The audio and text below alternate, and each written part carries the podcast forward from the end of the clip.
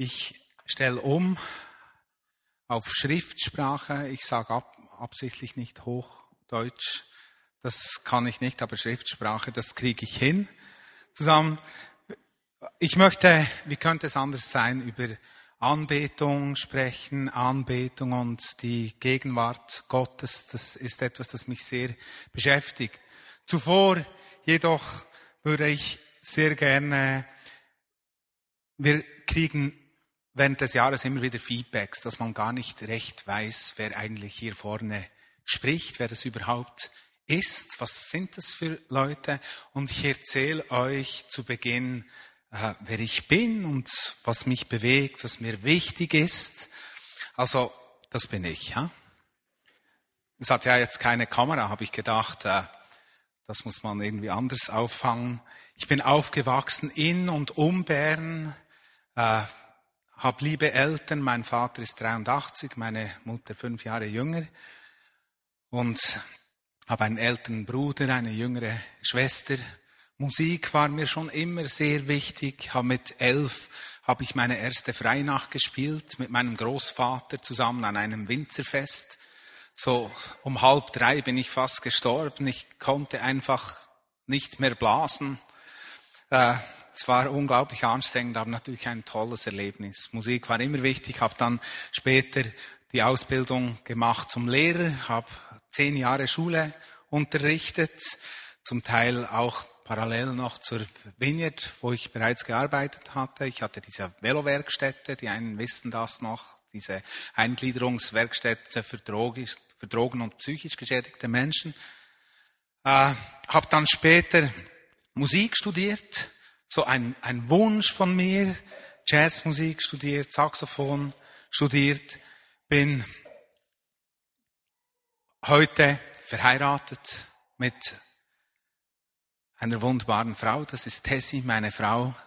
Sie ist äh, eine Perle, die schönste, die es gibt für mich. Und äh, sie ist auch eine sehr bescheidene Frau, manchmal zu bescheiden. Äh, wenn sie das sieht, dass ich da ein Bild zeige von ihr, sagt sie, das kannst du doch nicht machen. Aber ich kam zusammen, haben wir fünf Kinder. Ihr seht sie hier, das Foto ist nicht ganz aktuell. Auf der linken Seite äh, ist David, den kennt ihr, der spielt Perkussion und Posaune. David, ein Anbeter, wir haben immer wieder gestaunt, wie gut die Namen eigentlich passen zu unseren Kindern. David ein Anbeter, Esther, Estrella heißt Stern, aber Esther bedeutet auch die Verborgene. Unsere Esther ist eine verborgene Person. Sie ist eine Worshipperin, auch spielt in einer Band, spielt Keyboard und singt, ist Praxisassistentin hier in Bern. Und dann die Stefanie, Stefanie heißt Krone. Stefanie liebt die Bühne. Sie ist eine Performancefrau, hat viel Power. Äh, sie macht das Gymnasium, sie singt und sie tanzt. Und dann die Judith. Oh, Entschuldigung. Die Judith, das heißt eigentlich die Jüdin. Judith hat so eine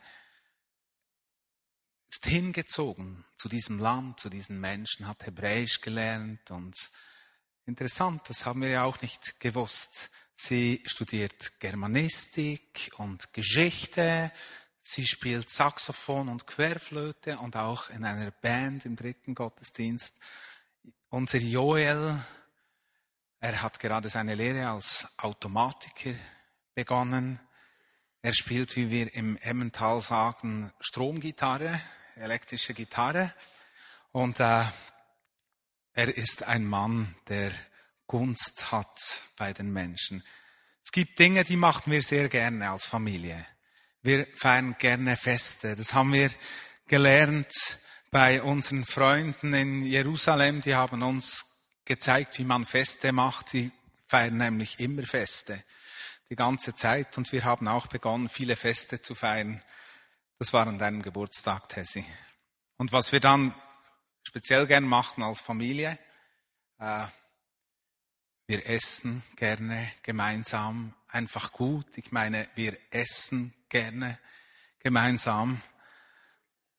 Musik hat bei uns einen Namen. Nicht, dass wir nur Jazz hören würden. Es war auch an einem Fest. Äh, sondern wir machen das auch gemeinsam. Wir lieben das. Gospel haben wir auch zusammen gemacht. Das war die, das erste Gospel, äh, der erste Gospelbrunch hier, das Bild. Stefanie hat äh, noch die Trompete gesungen, gesungen, weil wir keinen Trompetenspieler hatten. Sie hat das super gemacht.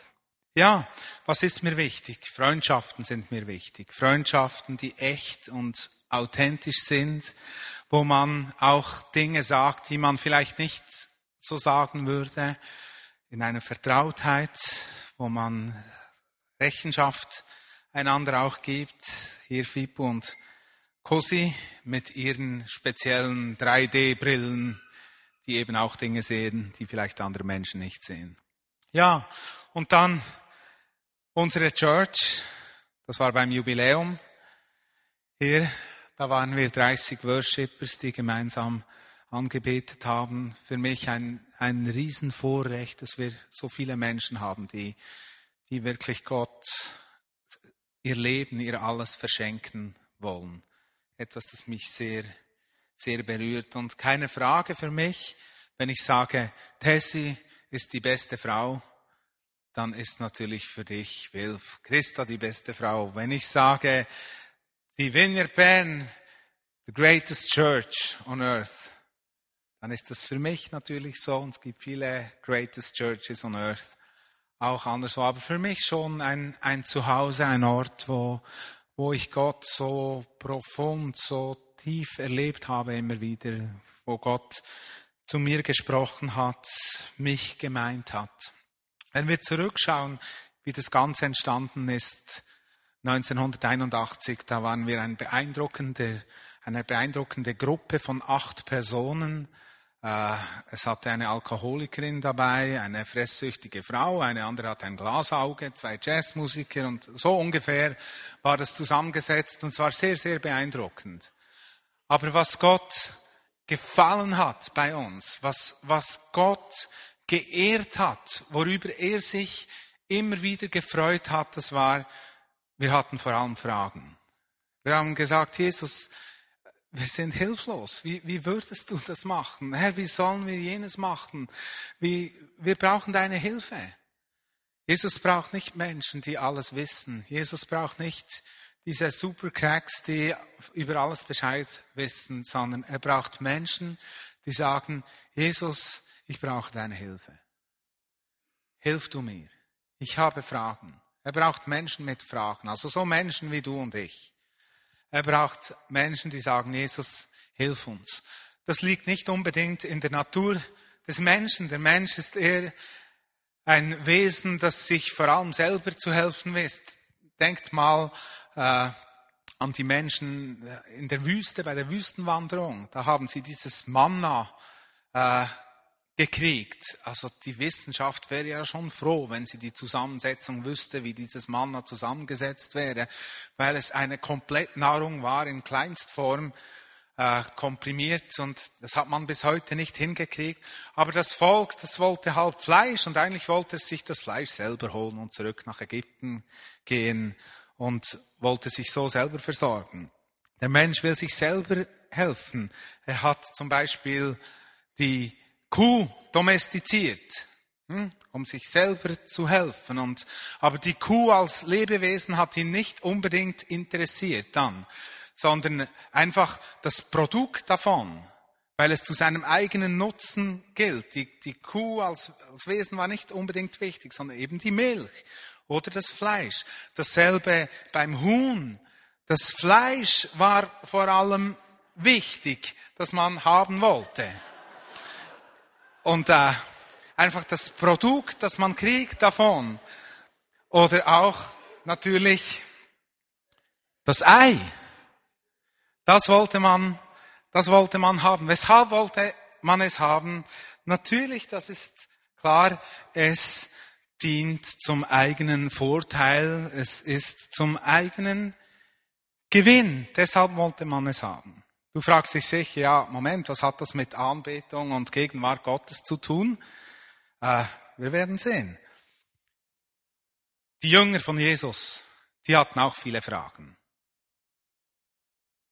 Die haben zum Beispiel nicht gewusst, wie man betet. Kennst du das? Es kommt dir einfach nichts mehr in den Sinn. Wer hat das schon erlebt von euch? Einige, also ich bin nicht der Einzige. Die haben gesagt, Jesus, lehre uns beten. Wie, wie müssen wir das machen? Wie müssen wir beten zusammen? Und Jesus hat ihnen gesagt, ich zeige euch, wie es geht. Ich bete so. Unser Vater im Himmel, geheiligt werde dein Name, dein Reich komme, mein Wille geschehe. Oh, und so, stimmt, ha? Genau.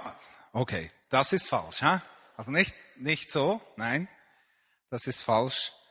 Dein Wille geschehe, sollte es heißen. Wenn es mein Wille geschehe heißt, dann wäre es eigentlich auch so eine Art wie eine Domestizierung von Gott. Das heißt, wir brauchen ihn für den eigenen Vorteil. Kennt ihr diese Gebete? Herr, mach. Herr, tu mir. Herr, gib mir. Herr, schau doch, dass ich. Kennt ihr, wer kennt die Gebete? Das kennen wir alle. Ja? Das, aber eigentlich, eigentlich geht es um etwas anderes. Das heißt, Jesus hat gesagt, wir sollen zum Vater beten, dein Wille geschehe. Das ist so eine andere ein anderer Blickwinkel, es ist eine andere Perspektive, es ist eine andere Ansicht. Also es geht nicht um mich, ja? es geht um ihn. Nicht, nicht ich, ja? Es geht um ihn.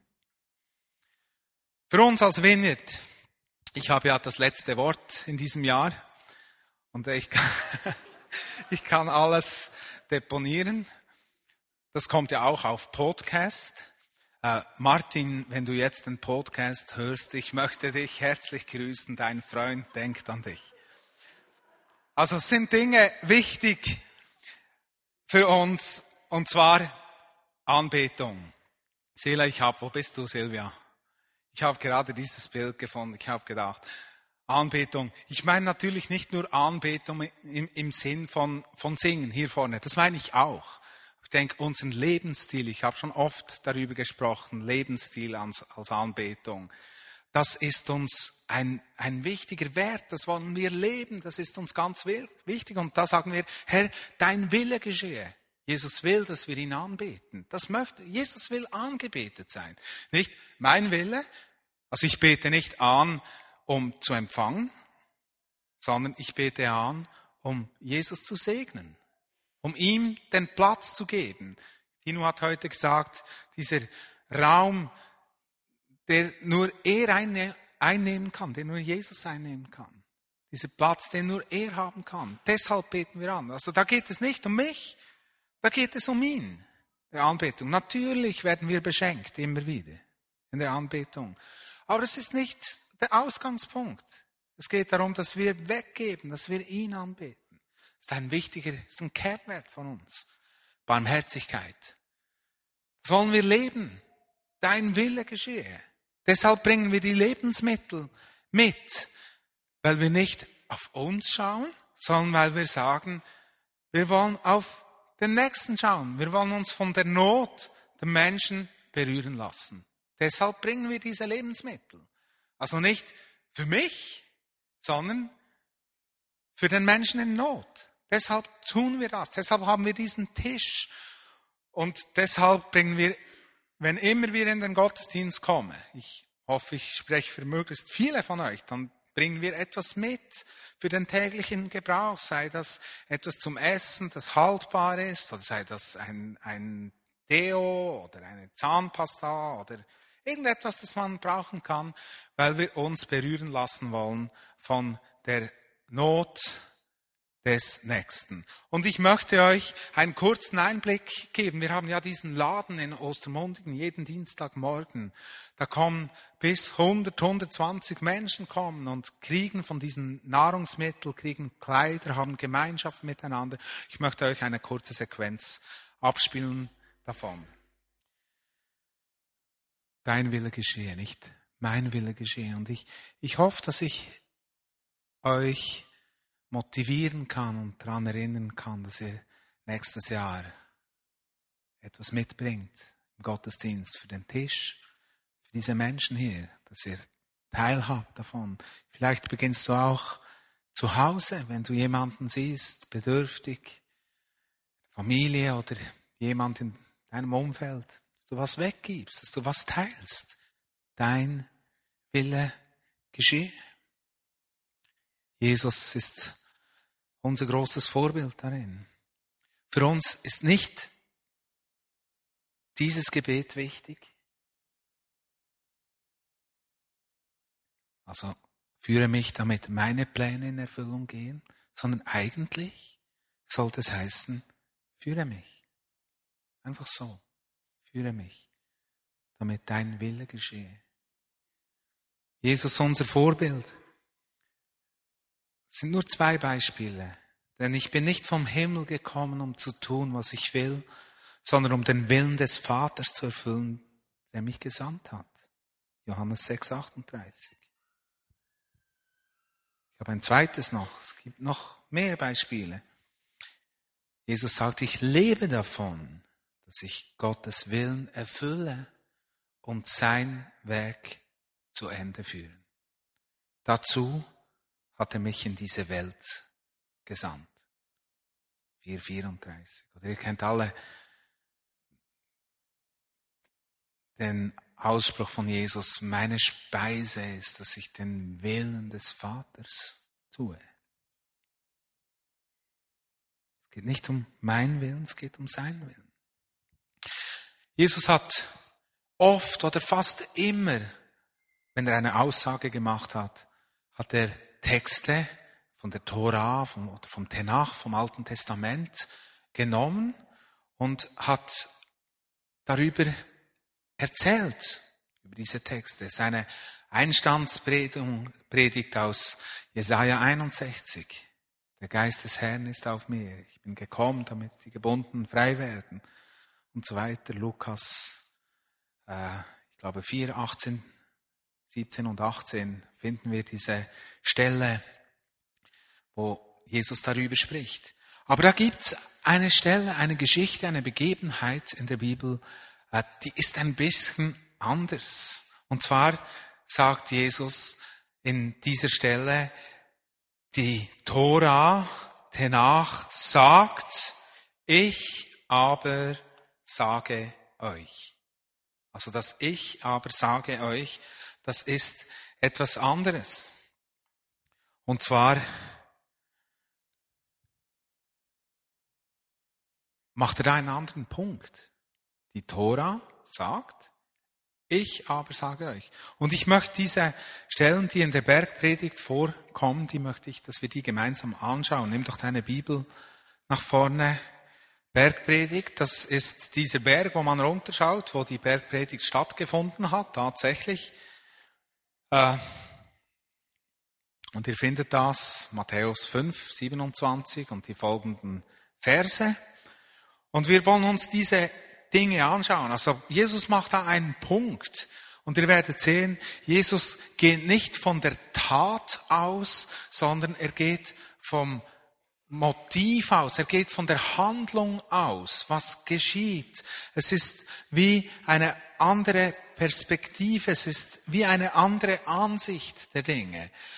Vers 27 heißt das, Jesus sagt, ihr wisst, dass es im Gesetz heißt, du sollst nicht die Ehe brechen.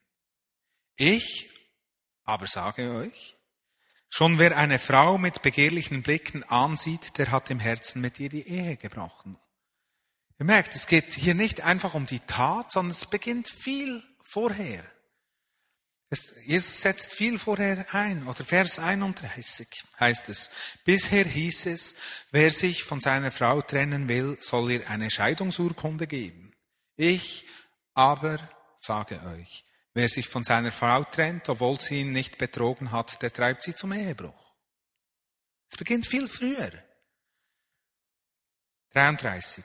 Ihr kennt auch diese Anweisung des Gesetzes, du sollst kein Meineid schwören und alles halten, was du vor Gott versprochen hast. Ich aber sage euch, schwört überhaupt nicht. Versprich nicht Zeug, die du nicht kannst halten. Es beginnt viel früher. Und ich habe herausgefunden, ist mir aufgefallen, dass in diesem früheren Eingreifen, in diesem früheren Bewusstsein einer Haltung, die zu einer Tat führen kann, wird der Raum, der Spielraum für Gott viel größer in unserem Leben. Wenn jemand eine Tat noch nicht vollbracht hat, dann kann man noch mit ihm sprechen und vielleicht mithelfen, dass er eine kluge Entscheidung trifft. Wenn die Tat schon geschehen ist, dann kannst du nur noch flicken, hm? reparieren, trösten, neu machen. Es gibt Gott mehr Raum. Im 38. Vers heißt es auch, Auge um Auge, Zahn um Zahn. Ich aber sage euch, leistet keine Gegenwehr, wenn man euch Böses antut. Wenn jemand dir eine Ohrfeige gibt, dann halte die andere Wange auch noch hin. Oder 43. Vers. Jesus sagt, es heißt bei euch, liebt eure Freunde und hasst eure Feinde. Ich aber sage euch, liebt eure Feinde und betet für alle, die euch verfolgen. So erweist ihr euch als Kinder eures Vaters im Himmel. Und es ist wie eine neue Sicht, die Jesus hier geben will. Eine Sicht, wo Dinge beginnen. Jesus möchte, dass wir diese neue Perspektive kriegen. Deshalb hat er gesagt, ich aber sage euch. Deshalb hat er gesagt, es ist die Gnadenzeit, die anbricht. Es ist nicht das Gesetz, es ist diese Gnadenzeit. Er möchte, dass wir einen Perspektivenwechsel vollziehen können und ihr habt es viel gehört. Und ich denke, wir wollen ins neue Jahr gehen mit diesen Gedanken, Perspektivenwechsel, dass wir eben Raum machen für ihn, dass es nicht nach meinen eigenen Möglichkeiten geht, sondern dass er Raum hat, dass es nach seinen Möglichkeiten gehen kann. Wir können ja nicht ein Reich bauen, das in Dimensionen sich abspielt, die wir zu denen wir keinen Zugang haben. Laufen auf dem Wasser, hast du schon probiert, hast du schon versucht. Ist mir noch nie gelungen. Ich bin immer abgesoffen dabei. Das sind seine Dimensionen. Das sind seine Möglichkeiten. Mit seiner Hilfe, ja. Mit seinen Möglichkeiten, ja. Wenn es Zeit ist, wenn es Not ist, dann funktioniert's. Weil dein Wille geschehe. Mein Wille geschehe, dein Wille geschehe. Seine Perspektiven, seine Möglichkeiten in meinem Leben. Und wir wollen Raum machen. Wir finden in der Schrift, finden wir solche Geschichten, die berührend sind, weil sie erzählen, wie Menschen eine neue Perspektive erhalten haben, wie neue Menschen eine neue Sicht, eine einen neuen Ausgangspunkt erhalten haben. Dein Wille geschehe, wie im, wie im Himmel so auf Erden, ist eigentlich ein Gebet, das Gott Raum macht. Macht ihm Raum, wo seine Möglichkeiten zum Tragen kommen. Ich möchte euch die Geschichte von Thomas vorlesen. Jesus ist gestorben, die Jünger sind zusammengekommen. Und da heißt es Johannes 20 ab Vers 19. An diesem Sonntagabend hatten sich alle Jünger versammelt. Aus Angst vor den Juden ließen sie die Türen fest verschlossen. Plötzlich war Jesus bei ihnen. Er trat in ihre Mitte und grüßte sie. Friede sei mit euch. Dann zeigte er ihnen die Wunden in seinen Händen und an seiner Seite. Als die Jünger ihren Herrn sahen, freuten sie sich sehr. Und Jesus sagte noch einmal, Friede sei mit euch. Wie mich der Vater gesandt hat, so sende ich euch. Dann hauchte er sich an und sprach, empfangt den Heiligen Geist. Wem mir die Sünde erlasst, dem ist sie erlassen. Und wem mir die Schuld nicht vergebt, der bleibt schuldig. Stark, ja? Thomas einer der zwölf Jünger, der auch Zwilling genannt wurde, war nicht dabei. Konnte nicht in den Hauskreis gehen diesem Abend. Pech. Ja? Thomas war nicht dabei. Deshalb erzählten die Jünger ihm später, wir haben den Herrn gesehen, wir haben den Herrn gesehen, Thomas. Doch Thomas zweifelte, das, das kann ich nicht glauben, das glaube ich nicht. Ich glaube es erst, wenn ich seine durchbohrten Hände gesehen habe. Mit meinen Fingern will ich sie fühlen und meine Hand will ich in die Wunde an seiner Seite legen. Acht Tage später hatten sich die Jünger wieder versammelt. Diesmal war Thomas bei ihnen. Und obwohl sie die Türen wieder abgeschlossen hatten, stand, stand Jesus auf einmal in ihrer Mitte und grüßte sie. Wie hat er sie gegrüßt? Friede sei mit euch. Ganz genau. Friede sei mit euch. Dann wandte er sich an Thomas, sagte, leg deinen Finger auf meine durchbohrten Hände. Gib mir deine Hand und leg sie in die Wunde an meiner Seite. Zweifle nicht länger, sondern glaube. Thomas antwortete, mein Herr und mein Gott. Jesus sagte zu ihm, du glaubst, weil du mich gesehen hast, wie glücklich können erst die sein, die mich nicht sehen und trotzdem glauben. Das ist diese Geschichte. Oft wird die Geschichte darauf angehängt, dass es der ungläubige Thomas ist. Für mich nicht so wichtig, sondern für mich wichtig, dieser Thomas, der hat einen Weg gemacht.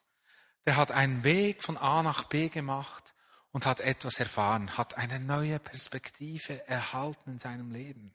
Und ich denke für uns so wichtig, dass wir diese Perspektive erhalten, die Gott geben will. Für uns so wichtig, dass wir sehen können, wie Jesus sieht. Oft sehen wir nur die Begabung eines Menschen. Und das ist etwas, das wir von Gott erhalten haben. Das stimmt. Also wir, wir schauen die Gaben an, wir schauen, was jemand kann. Und, aber Jesus, er möchte Menschen, die ihm Raum machen, die ihm Raum machen, damit er wirken kann. Und das ist mein Wunsch für unser nächstes Jahr, dass wir haben, dass wir Jesus Raum machen können in unserem Leben. Dass er Raum hat. Dort bricht seine Gegenwart in unsere Welt hinein, weil Jesus am Drücker ist, weil es nach seinen Möglichkeiten geht und nicht nach unseren eigenen Möglichkeiten. Und das möchte Jesus tun, mit dir, mit dir, mit dir, mit uns allen. Bei dir ganz persönlich, in deinem nächsten Umfeld, in deinem Dorf oder in deiner Stadt, wo du herkommst. Er möchte durchbrechen, seine Gegenwart. Das hat etwas mit Anbetung zu tun, ihm Raum zu machen, ein Lebensstil der Anbetung zu haben. Jesus Raum machen, dass seine Möglichkeiten zum Zug kommen. Du hier bist und ich möchte schließen mit einem Gebet oder wo wir auch füreinander beten, wenn du sagst, ich möchte das, ich, ich möchte Jesus mehr Raum geben, damit seine Möglichkeiten zum Tragen können, kommen und sich's nicht in meinen eigenen Möglichkeiten erschöpft. Ich möchte ihm Raum machen, damit es heißen kann, dein Wille geschehe, wie im Himmel so auf Erden. Dann steh doch auf und lasst uns gemeinsam füreinander beten. Also wenn du das möchtest, lade ich dich ein, aufzustehen. Und lasst uns einander zukehren. Wir, wir machen keine Ministry Time mit nach vorne zu kommen, sondern einfach zu zweit. Zuerst betet das eine für das andere und, und dann umgekehrt. Und uns segnen hierin, dass Jesus Raum, mehr Raum hat in unserem Leben, dass es nach seinen Möglichkeiten geht und nicht nach unseren eigenen. Und Jesus, ich lade dich ein, Heiliger Geist, lade dich ein, dass du kommst mit deiner Kraft, unsere Gedanken fühlst, Herr, unsere Gebete fühlst, Herr. Herr, dass du etwas veränderst in unserer Perspektive, Herr, dass du, dass du uns Gelegenheiten gibst, schenkst, Herr, und uns daran erinnerst, Jesus. Herr, dass wir Menschen sind, die Fragen haben, Menschen, die, die schon alles wissen, Herr, dass deine Möglichkeiten groß werden in unserem Leben, Herr, dass du Raum hast. Komme du mit